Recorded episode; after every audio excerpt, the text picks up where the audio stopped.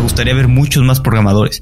Todos estos bootcamps están muy bien, pero en las escuelas tradicionales no se da suficiente importancia a, la programación y se sigue estudiando pues muchas otras cosas, ¿no? Eh, contabilidad, incluso no sé cuántos abogados salen de la universidad, pero muchísimos en México. No necesitamos tantos abogados, no necesitamos tantos historiadores, necesitamos muchos más programadores y hay una cantidad impresionante de, de trabajos para los programadores. Me gustaría ver mucho más gente estudiando tecnología, creo que eso le falta, pero si yo me volteo y veo hacia atrás los cuatro o cinco años que llevo en el ecosistema y lo que ha crecido de cómo estábamos antes a cómo estamos ahora, este, pues no imagino lo que va a crecer en los cuatro o cinco años siguientes. Hola, has venido a escuchar nuestras historias, ¿verdad? Entonces, bienvenido a Cuentos Corporativos, el podcast donde Adolfo Álvarez y Adrián Palomares hacen de juglares y nos traen relatos acerca del mundo de las empresas y de sus protagonistas. Prepárate a escuchar interesantes historias acerca del management, startups, compañías exitosas y fracasos empresariales. Pon a tono tus oídos y disfruta de este nuevo capítulo de Cuentos Corporativos. Y como todo cuento, este también empieza con un había una vez. Que lo disfrutes. Adolfo, ¿conoces algún podcaster que además de narrar historias acerca de fundadores de empresas a través de su podcast, sea él mismo creador de una startup? Adrián, pienso que la historia de alguien con ese perfil debería ser narrada en cuentos corporativos. Alguien que sea inversionista, podcaster y emprendedor. Pues con él vamos a platicar en este episodio de Cuentos Corporativos. Nos encanta escuchar las historias de vida de ejecutivos, emprendedores, coaches, atletas, músicos, chefs, científicos, bueno, para de contar. Gente excepcional, a quienes retamos a contarnos sus vidas y secretos, con el fin de que podamos aprender de ellos. Comenzamos este episodio diciendo las palabras mágicas. Había una vez un hombre multifacético, inversionista, podcaster y emprendedor. Su nombre es Alejandro Galvez, aunque es mejor conocido como Alex Galvez. Él es inversionista desde 2016 en startups de tecnología y ha invertido en más de 40 empresas en Latinoamérica, entre ellas Big, Fintual, Clara, Flat y muchas otras. Por cierto, conocemos bien a los amigos de Flat. Pueden escuchar su historia en cuentos corporativos, pero bueno, Vamos a seguir hablando de Alex Galvez, quien por cierto es host de Fundadores, un podcast donde entrevista a los fundadores de startups que están cambiando América Latina. Por si fuera poco, Alex es el cofundador y CEO de Sila. Se escribe www.sila.com.mx, una startup de renta de muebles y electrodomésticos por tiempo flexible. Les invito a que visiten su sitio, está muy, muy bueno, en verdad. No podemos tampoco dejar fuera que Alex está empezando un fondo de venture capital para invertir en startups en etapa temprana. Alex, bienvenido a Cuentos Corporativos, es un gusto tenerte con nosotros. Adrián Adolfo, el gusto es mío, muchas gracias por la invitación. Bueno, Alex, en verdad que para nosotros, como lo decíamos antes de la grabación, es un placer realmente contar contigo, pero para poder adentrarnos en este espacio, permítanos conocer la parte personal, humana de Alex Galvez. Cuéntanos un poco de ti, por favor. Este, pues un poquito de mí. Eh, yo soy abogado. Originalmente estudié algo que no tenía nada que ver con tecnología. Y luego me di cuenta de que el futuro, pues no estaba en ser abogado, ni en muchas carreras, contabilidad, este tipo de cosas, sino que todo esto iba a ser automatizado y que el futuro estaba en, en cosas de tecnología. Entonces fue que cada vez me empecé a meter eh, pues más a cosas de tecnología. O sea, antes tuve eh, un emprendimiento más tradicional, eh, una empresa de gasolineras que, que vendí, y, bueno, vendimos, mi hermano y yo, y luego pues me empecé a meter eh, en el mundo de tecnología cada vez más. Eh, aprendí a programar, aunque pues ahí no, no programo tan bien. Me di cuenta que tampoco no era mi fuerte esa, que más bien me dedicaba yo a la parte de negocios y mejor la parte de tecnología a alguien más y, me fui empezando a meter al mundo del emprendimiento y empezar a realizar eh, inversiones ángel en una que otra empresa ya desde hace cinco años. Oye Alex, a ver, ¿cómo es que un abogado se vincula con el mundo de la tecnología? Sabemos que participaste en Bootcamp de Web Development, que también has participado en Collective Academy haciendo un máster de negocios y tecnología. ¿De dónde viene esa pasión? ¿Cómo es que un abogado pasa al mundo de la tecnología? Sí, yo originalmente no era no era tan tecnológico. Me fui volviendo eh, cuando salí salí de la escuela era una muy tradicional. Luego me di cuenta de que había muchísimas tecnologías que, que yo no había visto eh, impresoras 3D biotecnología nanotecnología y todo este tipo de cosas. Y, y me pareció muy obvio que esto iba a impactar muchísimo el mundo en los siguientes 20 años y que el camino por el que yo estaba yendo, no digo que no era el camino correcto, pero, pero pues no era un camino que iba a tener tanto impacto en la sociedad y entonces fue que pues decidí hacer un cambio de carrera y meterme más a aprender de todo ese tipo de cosas. Yo voy a seguir ahondando en tu parte personal, perdón que insista. ¿Qué edad tienes, Alex? Tengo 30 años. ¿Y de joven fuiste desde, niño en algún momento vendiste limonada como los gringos en la puerta de, la esquina de tu casa o, vendías eh, juguetes eh, o helados en tu escuela? Cuéntanos un poco si alguien antes había un pasado emprendedor en ti. Sí, sí, sí tenía de hecho un pasado un poco emprendedor. Eh, yo, yo iba a Ixtapa a veces de chico y me gustaba vender conchas, recolectaba pues conchas y muchas cosas que encontraba en la, en la playa y las vendía. De hecho, también vendía pues todo lo que podía. Alguna vez fui, no sé ni en qué lugar, era muy pequeño y había unos caracoles que estaban en no, no se dice disecados, se dice como que ya llevan muchísimo tiempo y se hacen fósiles, como fósiles de caracoles. No, no recuerdo eh, petrificados y empecé a recolectar también esos caracoles y pues también se los vendía eh, a los amigos de, de, mis papás y así. O sea, siempre era mucho de, pues de, de vender eh, cosas cuando, cuando, era más pequeño y luego yo creo que por influencia de mi papá, porque él era abogado, acabé tomando un, un camino pues un poquito más tradicional y, y estudié abogado, pero sí, siempre tuve como toda esa, pues aunque era abogado, yo tenía como objetivo, yo quería ser abogado y, y a la vez como emprendedor y pues como hacer otras cosas y hacer como un side business de otra cosa. No sabía en qué, pero siempre desde que estudiaba, pues era, era mi idea eso. Ya después me di cuenta de que, pues en realidad lo de abogado tal vez no me gustaba tanto. O sea, es muy bonito en la teoría, pero no tanto en la práctica. Y ya mejor me fui por el camino de, de emprendedor 100%. Oye, Alex, y a ver, ¿qué comenzó primero?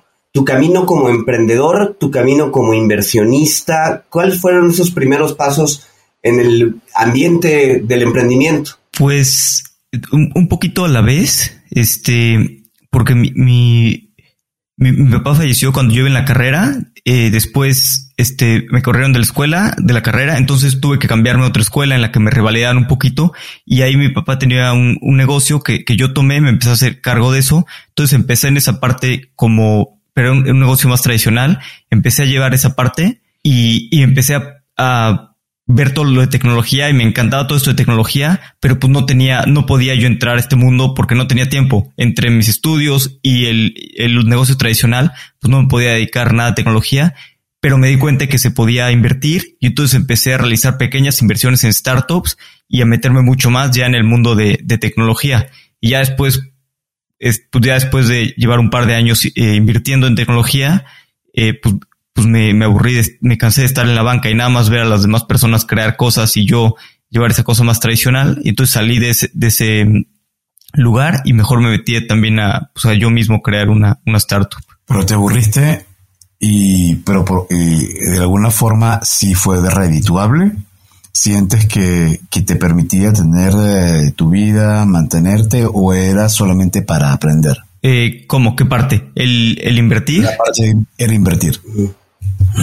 Este, pues sí es redituable, sí, aunque en papel. O sea, eh, pues las empresas han crecido y al parecer el portafolio va bien, pero en papel, ¿no? Quién sabe en realidad qué vaya a pasar y hasta, hasta más adelante pues ya, ya sabré si, si mis inversiones fueron, fueron malas o no, fueron buenas o, malas. Porque son 40, ¿no? Hasta donde tengo entendido en los emprendimientos que has invertido. ¿Cómo, cómo lo seleccionaste? ¿Cómo llegaste a esos 40? Sí, pues fue, muy poco a poco. O sea, empecé este poquitos, tres, cuatro al año y, cada vez fui, fui aprendiendo más. Pues muchos eran eh, cosas que me llamaban la atención, los contactaba a las personas, iba a aceleradoras, empecé a, a conocer y luego empecé a hablar con otros inversionistas, algunos amigos inversionistas que, que me empezaron a referir empresas y luego los mismos emprendedores en los que ya había invertido eh, me empezaron a referir empresas.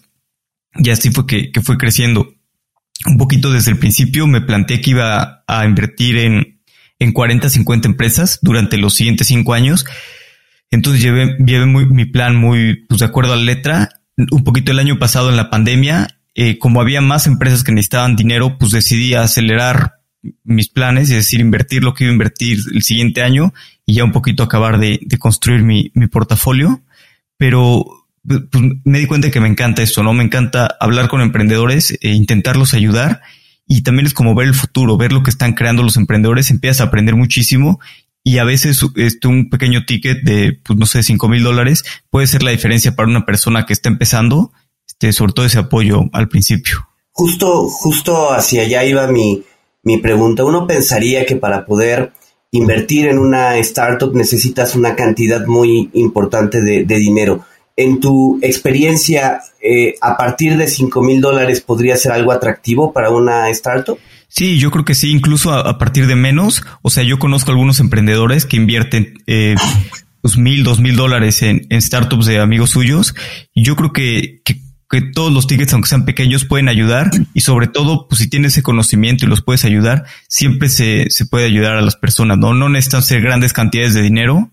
Aunque digo, pues mil o dos mil dólares, pues sí es una gran cantidad de dinero, ¿no? Oye, y cuando estas empresas están en etapas tan tempranas como es el caso, ¿Cómo evalúas una participación? ¿Cómo determinas qué participación estás tomando por la inversión realizada? Este, pues déjame, más que eh, qué porcentaje y, todo eso, pues más bien hay que saber en, en cuáles invertir, ¿no? Yo nada más me fijo, porque no sirve nada entrar a una evaluación muy baja si al final la empresa va a quebrar y va a valer cero.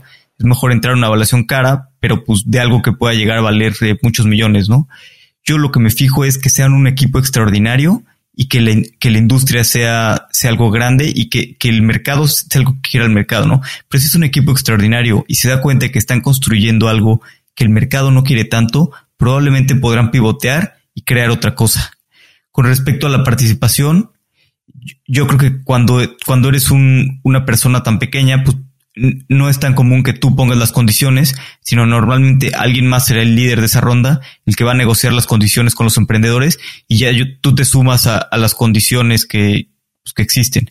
También muchas personas dicen, oye, pues que la evaluación se me hace muy cara, ¿no? Hay, hay empresas que, que empiezan y no tienen nada y tienen una evaluación de, no sé, bueno, es un, es un cap, es, no, no exactamente una evaluación, pero pues de 3, 4 millones de dólares, ¿no? Que es muchísimo dinero si lo ves así, pero en realidad estás evaluando el potencial que pueden llegar a tener, no tanto la evaluación actual.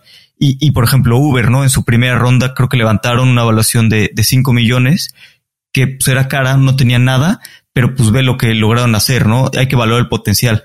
Si se evalúan demasiado bajas y los emprendedores venden mucho a los inversionistas desde el principio, entonces los emprendedores van a estar desmotivados y va a ser muy difícil que quieran construir una empresa si ya, ya no tienen gran parte. Que eso pasa mucho en Latinoamérica. Muchos quieren invertir, pero se quieren quedar con el 50% de la empresa, el 80% de la empresa. No sirve de nada tener muy, gran parte de la empresa si los emprendedores van a estar desmotivados. Entonces es mejor tener un 1%, un medio por ciento de la empresa, pero de algo que puede llegar a valer eh, pues, miles de millones de dólares. Pero los inversionistas, o sea, qué bueno que tú tienes esa mentalidad, pero no todos los, los inversionistas son como tú y procuran tener un pedazo mucho más grande, lo cual al final, como dices, termina desmotivando y, y al final la persona a los 3, 4 años termina cediendo.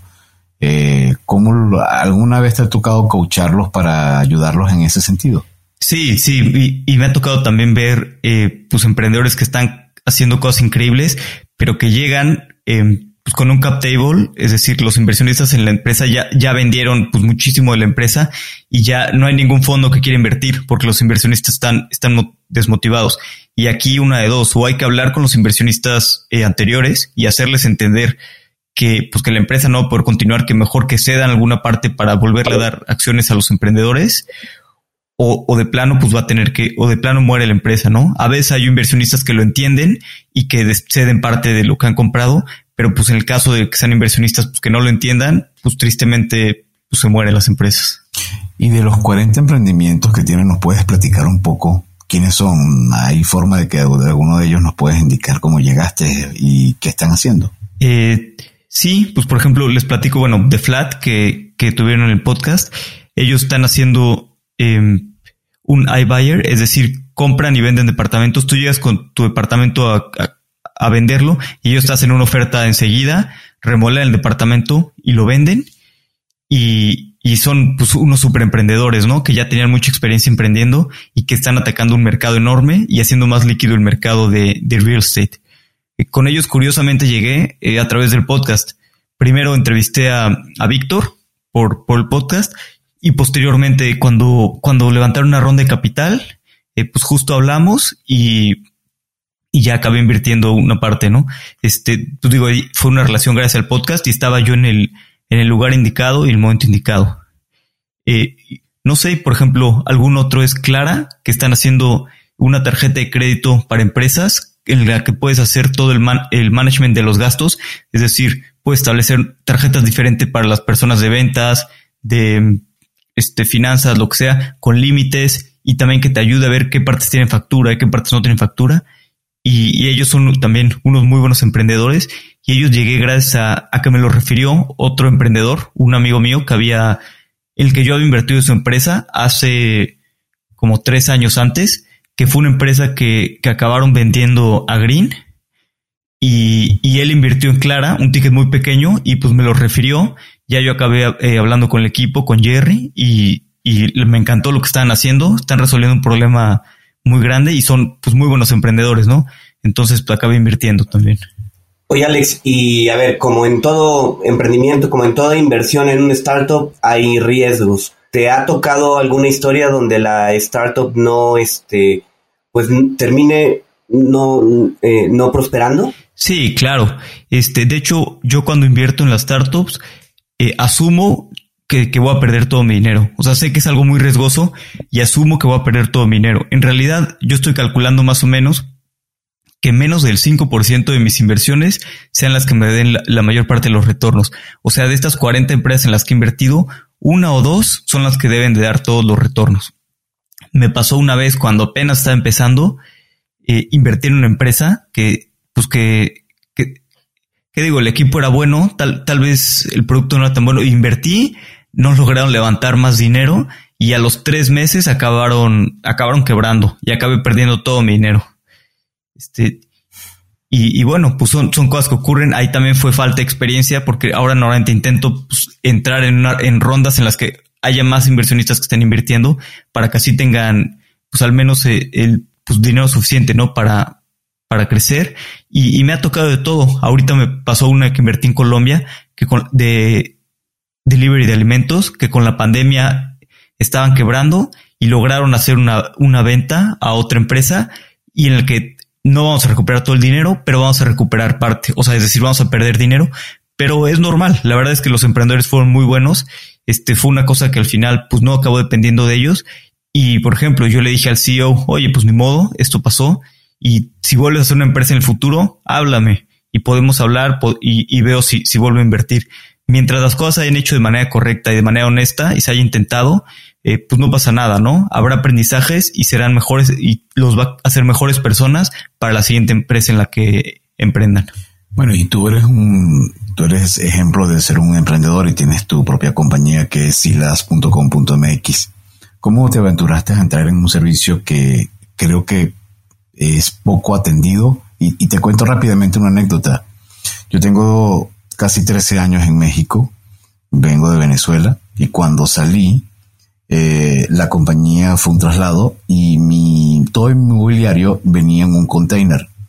Y resulta que por problemas administrativos, burocracia entre, entre México y Venezuela, tardó más de un año en llegar a mi mobiliario. O sea, mi casa era una silla que había comprado en, no sé, en Costco y tenía un par de cajas y más nada, y, mi, y las camas y me costó mucho encontrar un servicio donde yo pudiera rentar los muebles.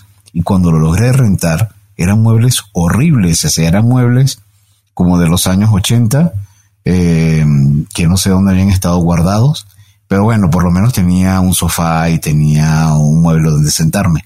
Ahora cuando entré en tu página dije, wow, qué muebles tan bonitos. Este, ojalá que Silas hubiera estado cuando yo llegué a México, pero bueno, creo que es un poco más reciente.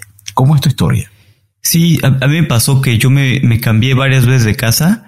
Eh, me cambié como tres veces en cuatro años y la primera vez que, que me cambié de casa creí que iba a vivir ahí muchos años, eh, compré mis muebles y luego me mudé y, y, no cabían mis muebles en la siguiente casa, había comprado una mesa muy grande, este, cada vez que me mudaba eran un problema los muebles. Luego fui a San Francisco y vi una compañía que hacía esto, Feder, renta de muebles, y me llamó muchísimo la atención y ya empecé a ver que, que, funcionaba muy bien, que los muebles estaban muy bonitos y luego vi también otras compañías en otros lados del mundo, en, en la India y en otros lados y dije, oye, pues si funciona no solo en Estados Unidos, sino también en, en mercados en desarrollo como, como la India, pues ¿por qué no probar que, que funciona esto en México? La verdad es que construimos un MVP sencillo, empezamos a, operar y, sobre todo recibimos muy buen feedback de, de los clientes, ¿no? Eh, muchas personas que nos empezaron a probar eh, nos decían, no, buenísimo, este, me salvaron, me ayuda muchísimo el servicio. Entonces, al, al recibir esta pues, muy buena respuesta de los clientes, ya decidimos eh, pues meternos full time y, y empezar a, a, crecer Sila. ¿Cuánto tiempo llevan operando? ¿Cuánto tiempo lleva Silas en el mercado? Llevamos un año y medio. ¿Y cómo lo miden en función de clientes, en función de eh, unidades eh, rentadas? ¿Cómo, ¿Cómo es tu proceso de, de, de, valoración de cómo está pegando en el mercado? Sí, lo medimos en, en número de clientes y, y, en ventas también. Tenemos una métrica muy buena que, que del 34% de los clientes que nos rentan deciden rentarnos más cosas en los siguientes tres meses. Entonces eso para nosotros es, es una buena noticia, ¿no? Que, la, que pues, los clientes están muy felices con el servicio y deciden eh, pues, rentarnos más cosas y, sí, y suplente el feedback que nos escriben normalmente. Oye, Alex, eh, ya nos platicaba Adolfo de, su historia, eh, que es un perfil muy particular, un perfil de alguien que viene del extranjero a trabajar en México. Eh, ¿El mexicano está adecuado a este tipo de servicios? ¿Cuál es el perfil de tus clientes? Nos ha pasado que, que vienen muchos extranjeros a los que les encanta el servicio, eh, personas que vienen a trabajar en México, eh, colombianos, europeos, también muchas personas, nos operamos en Ciudad de México ahorita, hay muchas personas que vienen a trabajar al DF, ya sea de Guadalajara o Monterrey, y que muchas veces vienen eh, por un año o no saben si van a estar más tiempo o no, entonces les acomoda mucho este servicio, ya que pueden rentar por un año y después pueden elegir si quieren comprarlos, pueden seguir rentando o quieren devolverlos. Entonces eh, val valoran mucho la, la, flexibilidad. También empezamos primero con ventas a, al cliente final, al consumidor, y luego nos dimos cuenta de que había también una necesidad muy grande en las empresas, ya sea empresas que traen a sus directivos, este, operadores de Airbnb también que quieren eh, pues rentar los muebles sin, sin gastar mucho dinero, co-livings también, eh, y también incluso personas normales que rentan su departamento y lo quieren rentar amueblado. Eh, nos hemos dado cuenta de que todo este pues, es un segmento muy grande en, en empresas que está desa desatendido. ¿Y cuántas personas trabajan hoy en día en Silas? Eh, actualmente somos un equipo pequeño, somos seis personas, entonces todavía seguimos este, creciendo y, y, y pues en etapa temprana. ¿Y mmm, sientes que es escalable o solamente está operando ahorita en Ciudad de México? ¿Cómo, cómo lo tienes pensado desarrollar? Sí, sí, sí es escalable. Nos han escrito también de, otras ciudades que, pero pues no, no tenemos todavía operaciones en, en esas ciudades.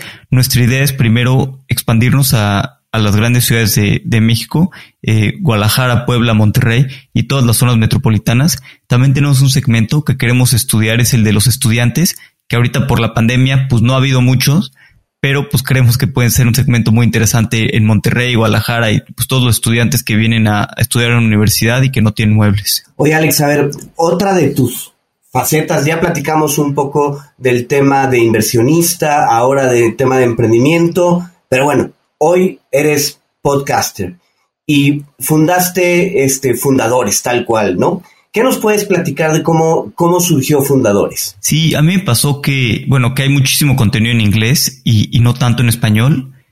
Y, yo descubrí todo esto de, tecnología y después de, pues de emprendimiento en tecnología, startups y todo esto, un poquito pues después, cuando era un poco más grande, y siempre me quedé pensando, pues tal vez si lo hubiera descubierto cuando iba en secundaria, en preparatoria, tal vez hubiera estudiado otra cosa y tal vez me hubiera eh, dedicado más a cosas de tecnología desde antes. Y como yo ya estaba invirtiendo en, ciertas empresas de, pues de tecnología, ya, me, ya me, la pasaba en reuniones y platicando con emprendedores, pues era como tiempo que ya hacía y dije, pues voy a mejor crear este contenido que veo en inglés, pero no encuentro en español y, que es una manera de, pues de aportarle al ecosistema, ¿no? De, de que pues crear este contenido para que pueda crecer el ecosistema y más personas sigan aprendiendo de startups para que se animen a trabajar en, startups o para crear su, sus propias empresas. Y, que si te tomaste un teléfono y empezaste a grabar a los podcasts o cómo, cómo nació ese, dije, mmm, aquí está, viene un podcast y lo voy a llamar Fundadores. ¿Cómo fue esa génesis? Sí, también me pasó que, yo creo que a muchas personas que quieren empezar un podcast les pasa que luego tardas en, en animarte en lo que sí lo, eh, lo haces o no. Y, yo dije, bueno, aunque sea voy a grabar unos capítulos y hacerlo, porque no me quiero quedar como con las ganas y, y estar yo en, pues en 5 o 10 años. Este, ah, pues yo, yo quería hacer un podcast, ¿no? Como muchas personas dicen. Eh, y, también me pasaba que de repente escuchaba algunas entrevistas de algún amigo y decía como, no, yo lo podría hacer mejor. O bueno, eso pensaba, eso sentía, ¿no? Entonces dije, bueno, pues mejor al menos lo voy a intentar y, pues no tiene que ser infinito, ¿no? Al menos voy a comprometerme a grabar 30 capítulos. Eh, si me gusta, sigo y si no, al menos pues ya no me voy a quedar con las ganas. Lo primero fue, y fue una, una manera de comprometerme, compré la grabadora este, y dije como, no, pues ya la compré, ahora tengo que, pues ya gasté muchísimo, ¿no? Entonces ahora ya tengo que grabarlo al menos. Y todavía tardé como dos, tres meses después de comprar la grabadora en empezar a grabar, pero pues ya la había comprado. Entonces me, ayudó mucho a comprometerme eso a, grabar. Y dije, bueno, pues luego grabé los primeros y como que ya había grabado, entonces como que ya me sentí confianza de eso y, y hasta después empecé a editar y ya que los edité los primeros, me di cuenta que había grabado mal el audio de los primeros, pero pues bueno, ya ni modo, ¿no? Así se aprende y entonces pues los primeros días el audio no está, no está del todo bien, pero, pero bueno, pues ya simplemente me animé y, y, la verdad es que quedé conforme con el contenido a pesar de que había sido malo el audio y, y pues, pues ya continué eh, grabando y publicando. Oye Alex, y a ver, de estas entrevistas que ya llevan, ¿cuál es la que más te ha gustado a ti, la que consideras que pues ha sido más interesante? Eh, una de mis favoritas es la de Pedro Pineda, de Fintual, porque hablamos mucho de, su filosofía de vida y, habla mucho de, pues, de cómo no tener cosas materiales y, que el dinero no, no, te lleva a la felicidad. La verdad es que eso pues me encantó. Eh, nos metimos muy profundo a hablar de eso y eso ha sido una de mis entrevistas favoritas. Otra también muy interesante es con Pamela Valdés de Vic, que, que son audiolibros, porque bueno, Pamela es una súper emprendedora que, que ha creado muchísimo y apenas está empezando. Y, y, me encantó ahí porque, bueno, fuimos a sus oficinas a grabar y grabamos en su estudio. Y además, este, pues nos contó toda la historia de cómo estuvo levantando su última ronda de capital con fondos internacionales y, y hablando con todo. Entonces, la verdad es que me encantó pues, escuchar de ella eh, cómo había ido con, pues, con los fondos más importantes, incluso cómo le había dicho que no a uno de los fondos más grandes eh, de Latinoamérica, digo, perdón, fondos más grandes del mundo, como es Andreessen Horowitz. Oye, tú eres inversionista de Vic, ¿no? Según entiendo. Sí, sí, correcto. Yo soy... ¿Tu inversión fue antes o después del podcast? No, ahí, ahí sí mi, inversión fue, fue mucho antes, fue en 2017, eh, cuando salieron de Y Combinator. Ahí Pamela estaba haciendo algo un poco distinto. Era una página de, era una comunidad de reviews de libro. La verdad es que pues era un producto medio extraño, pero eh, me pareció ella una súper emprendedora. Ahí me los, me los presentó un amigo eh, que es también emprendedor e inversionista y, y, decidí pues, invertir, aunque digo el producto era, era raro. Y, y bueno, me, me ha súper impresionado y ahora que ya cambiaron audiolibros, pues han tenido un crecimiento brutal.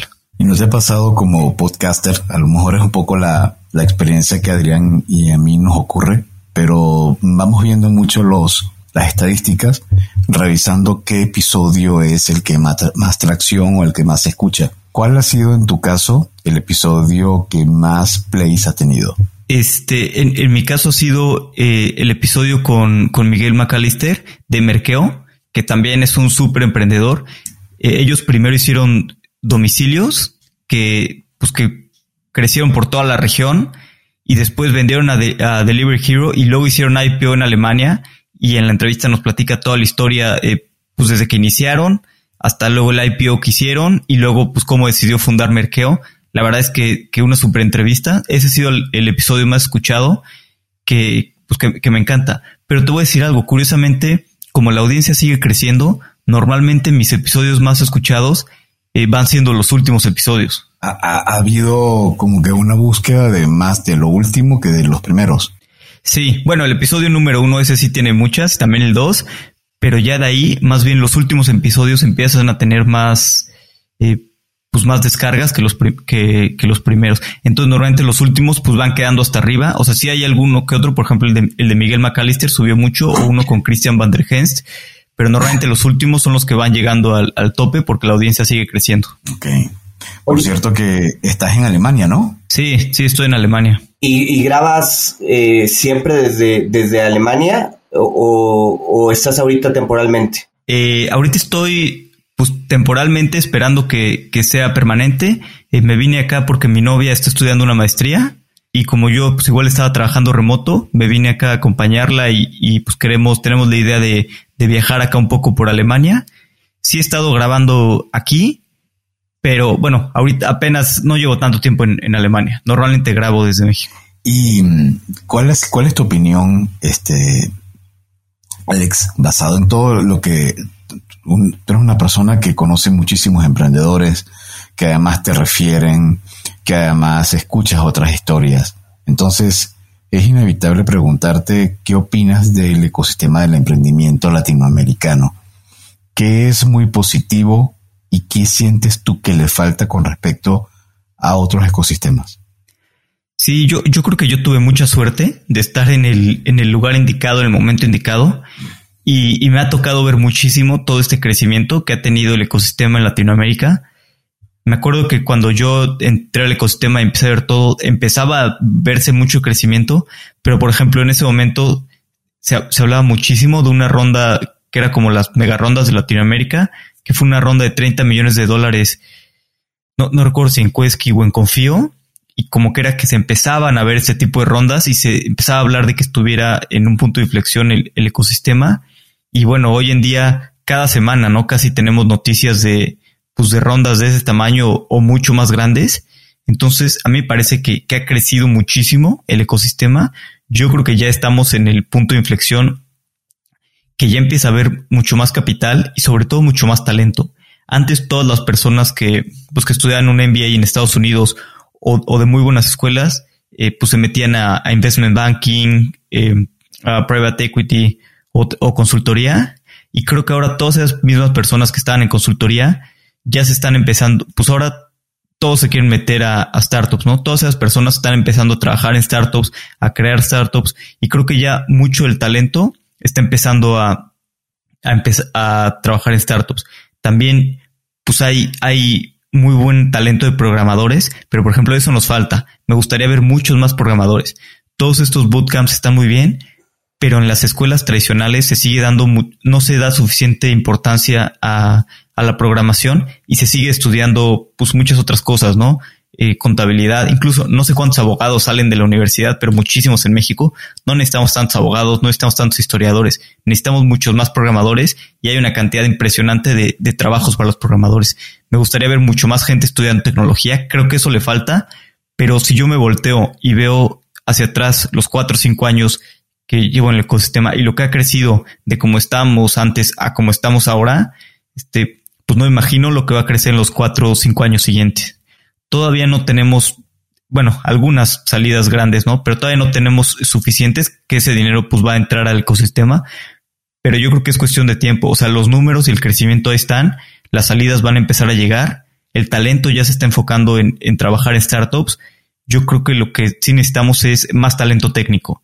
A mí me gusta ver muchos fundadores, pero pero me gustaría ver muchos más fundadores técnicos que estén haciendo cosas. Alex, ¿qué le recomendarías a alguien que quiere eh, entrar al tema emprendedor, pero entrar desde el lado de inversionista. ¿Qué le recomiendas a alguien que pues tiene un poco de dinero y quiere acercarse con una empresa o cuál, cuál consideras que sería el camino más viable? Este, yo, yo creo que si, si vas a invertir, para empezar, lo mejor es invertir en, pues, en empresas de, de amigos, en personas que, que, tengas mucha confianza, que van a ser, eh, pues, que son inteligentes, que son trabajadores y, y pues un poquito es la manera eh, más segura de no, no perder tu dinero tan rápido.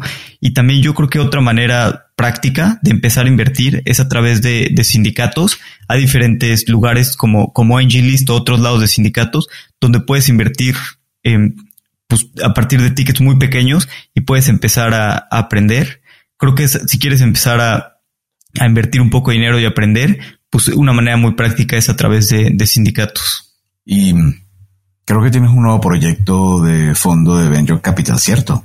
Sí, correcto. O sea, justo quiero, pues para eh, más finales de este año, empezar a levantar un fondo de, Venture Capital. La verdad es que pues me di cuenta de que hay, hay muchísimo talento y muchísimas empresas que necesitan capital y también algo que ha cambiado es el apetito por inversionistas internacionales. Antes, pues, Latinoamérica, pues nadie lo volteaba a ver y ahora todos los inversionistas internacionales están empezando a voltear a ver Latinoamérica. Entonces, por eso dije, pues creo que es un buen momento para, para levantar un fondo, para empezar a invertir en empresas en etapa temprana, o sea, en, pre-seed y seed. Todavía no, no empezado, o sea, ya he hablado con algunos inversionistas, este, pero preliminarmente, todavía no he empezado formalmente, pero creo que sí, creo que es muy buen momento porque, pues sí, porque LATAM ya es atractivo, ¿no? Y es lo que no era antes. Y a pesar de que LATAM es atractivo y vemos estas eh, rondas todo el tiempo y, emprendedores que parece que levantan dinero súper fácil, la verdad es que levantar dinero es muy complicado y hay muchísimos emprendedores que no están pudiendo levantar dinero, ¿no? No hay suficiente dinero el ecosistema y mientras más dinero podamos traer a que a que crezcan empresas, pues más rápido va a crecer todo el ecosistema. Oye Alex, a ver, en cuentos corporativos tenemos unas preguntas que les llamamos obligadas, preguntas que hacemos a todos nuestros invitados. ¿Te gustan los cuentos? Sí, me gustan. ¿Tienes algún cuento favorito o escritor de cuentos favorito? Sí, hay, hay bueno, sí, hay, hay varios cuentos que me gustan, eh, pero, pero más que escritor como tal, me gustan mucho los cuentos como de eh, filosofía popular o estos cuentos que van pasando de boca en boca. En específico hay un cuento que me gusta mucho. Creo que aparece en el libro de las mil y una noches, no estoy seguro. Se llama El Anillo del Rey. Y, bueno, este se trata de que un rey mandó a, a, hacer un anillo y que le pusieran algo al, anillo. Y lo que eligieron los sabios ponerle era esto también pasará. Porque ya, ya me acuerdo, el requisito era que que, fuera algo que tanto en la victoria como en la derrota le ayudara a sentirse mejor. Y lo que eligieron los sabios es que dijera esto también pasará. Es decir, que pues que cuando tengas una derrota muy grande y estés muy mal, sepas que, todo es temporal y que en otros momentos estás mejor. Y también cuando te vaya muy bien y, estés, pues parezca que estás en la cima del mundo, también recordar que, que, también es transitorio, ¿no? Y todo también pasará y hay que tomar las victorias con, con humildad y las derrotas no son permanentes. Qué buena idea, qué buena filosofía. Y eh, vinculado a la parte de la lectura, ¿algún libro que recomiendes que te haya marcado durante tu etapa de desarrollo tanto de emprendimientos como de inversionista? Sí, hay un libro que, que me encanta, que es el de Atomic Habits, que trata de, bueno, creo que la fuerza de, yo creo que tengo buena fuerza de voluntad, pero a todos se nos acaba. La mejor manera de, crear algo a largo plazo es teniendo hábitos buenos. Y este libro este, habla no solo de la importancia de los hábitos, sino más bien de cómo crear hábitos eh, saludables. Es decir, por ejemplo, no sé, crea el hábito para salir a correr en las mañanas, ¿no? Y entonces crea el hábito de que, ok, pues te pones los tenis, sales a correr. Y entonces, pues a todos nos afloja salir a correr, ¿no? Y en vez de decir como, cada día decidir de que hoy voy a salir a correr o no, que es bastante cansado de decir, es como no, los lunes y martes siempre salgo a correr. Y por ejemplo, ponerte el, bueno, te va a aflojar, nada, me voy a poner los tenis y ya te pones los tenis, pero sabes que cuando te pones los tenis sales a correr. Entonces mentalmente ya nada, dices, bueno, me voy a poner los tenis y ya, pero cuando me pongo mis tenis salgo a correr. Es como una manera de, de crear hábitos que sean saludables y creo que es la mejor manera, pues teniendo buenos hábitos, de lograr cosas buenas a largo plazo. Alex, ¿alguna aplicación móvil o gadget que utilices en tu vida y que, nos recomiendes? Ya sea profesional o personal. Este, pues me gustan mucho las aplicaciones para meditar. O sea, sé que no debería necesitar una, una aplicación para meditar, pero creo que Headspace es bastante útil para cuando estás aprendiendo a meditar y te enseñe todo esto de, meditación. Y sí, me gustan mucho todas las apps para, para meditar. Ah, ya, ya sé qué otra cosa. un gadget, tengo un, no me acuerdo cómo se llama, Mail Tracker o algo así. Hay, es como un software que cuesta dos dólares mensuales o 20 dólares al año o 15 dólares, no importa, es muy barato.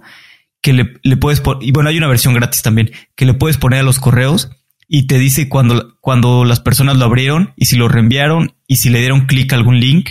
Este, eso a mí se me hace un super hack y me ayuda muchísimo a saber pues, si, si alguien ya leyó mis correos, si no, este, y darle seguimiento correcto. Me imagino que lo usas mucho para tu newsletter, ¿no? Este, sí, aunque, aunque lo uso para todo, en realidad. Por ejemplo, pues, si estás haciendo un proceso de ventas, saber cuándo ya lo vendieron y si no lo han abierto, le das seguimiento. Oye, este, ¿cómo te va? O si ves que lo están abriendo muchas veces, eh, pues también, o sea, lo uso un poco para todo. Y por ejemplo, también para invitar invitados al podcast, pues me es muy práctico para saber si, si ya lo abrieron o no. Oye, y mm, normalmente preguntamos dos o tres empresarios que, la persona este, recomienda seguir por su tendencia, pero yo te preguntaría, ¿cuál es el empresario o el emprendedor que a ti te gustaría tener en fundadores? Así que tú dirías, wow, ¿cómo quisiera poder entrevistar a esa persona? Y no tiene que ser de América Latina, puede ser del mundo. Este, sí, me, gustaría tener a, que yo creo que eventualmente, espero eventualmente tenerlo, a Marcos, Marcos, Marcos Galperín de, de Mercado Libre y también a David Vélez de Nubank. Creo que son pues unos súper emprendedores y han creado, pues, han creado empresas impresionantes, ¿no? Alex, si alguien quiere seguir con esta conversación, si alguien quiere contactarte, ¿dónde puede hacerlo? Sí, los invito a, escuchar mi podcast, a seguir mi podcast también en redes sociales como Fundadores Podcast o Fundadores 99. Y, y si quieren contactarme, también lo pueden hacer por Twitter. Eh, ahí directamente me pueden tuitear o escribir un DM en Alex Alves R.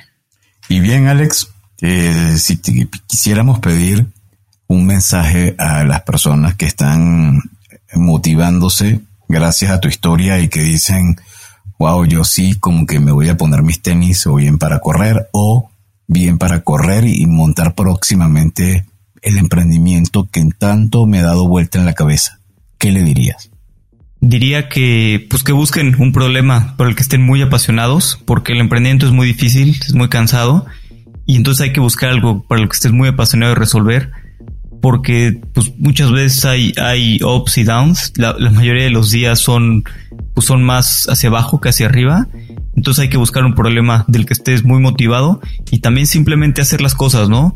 Puede ser que, que hagas una empresa y, no, no tiene que ser una empresa enorme, puede ser que no te vaya mal, digo, perdón, que no te vaya bien, no importa si tu empresa quiebra, mientras hagas las cosas de manera honesta y hagas las cosas bien, no importa si tu empresa quiebra, vas a aprender muchas cosas y probablemente, pues si no es a la primera, yo he visto muchos emprendedores que, que en su segunda o tercera empresa pues, pues les va mucho mejor porque ya tienen todos estos aprendizajes de sus fracasos previos. Muchísimas gracias Alex y bueno, yo creo que, que, lo que nos dices es muy válido, sobre todo porque tú has tenido los dos roles, ¿no? El rol como emprendedor y el rol como inversionista y eso te permite pues ver los dos lados de la moneda, ver el lado del equipo, de cómo formarlo, de cómo ir trabajando y también que a veces hay circunstancias que no están en manos del emprendedor y que pueden ser favorables o pueden, o pueden no serlo.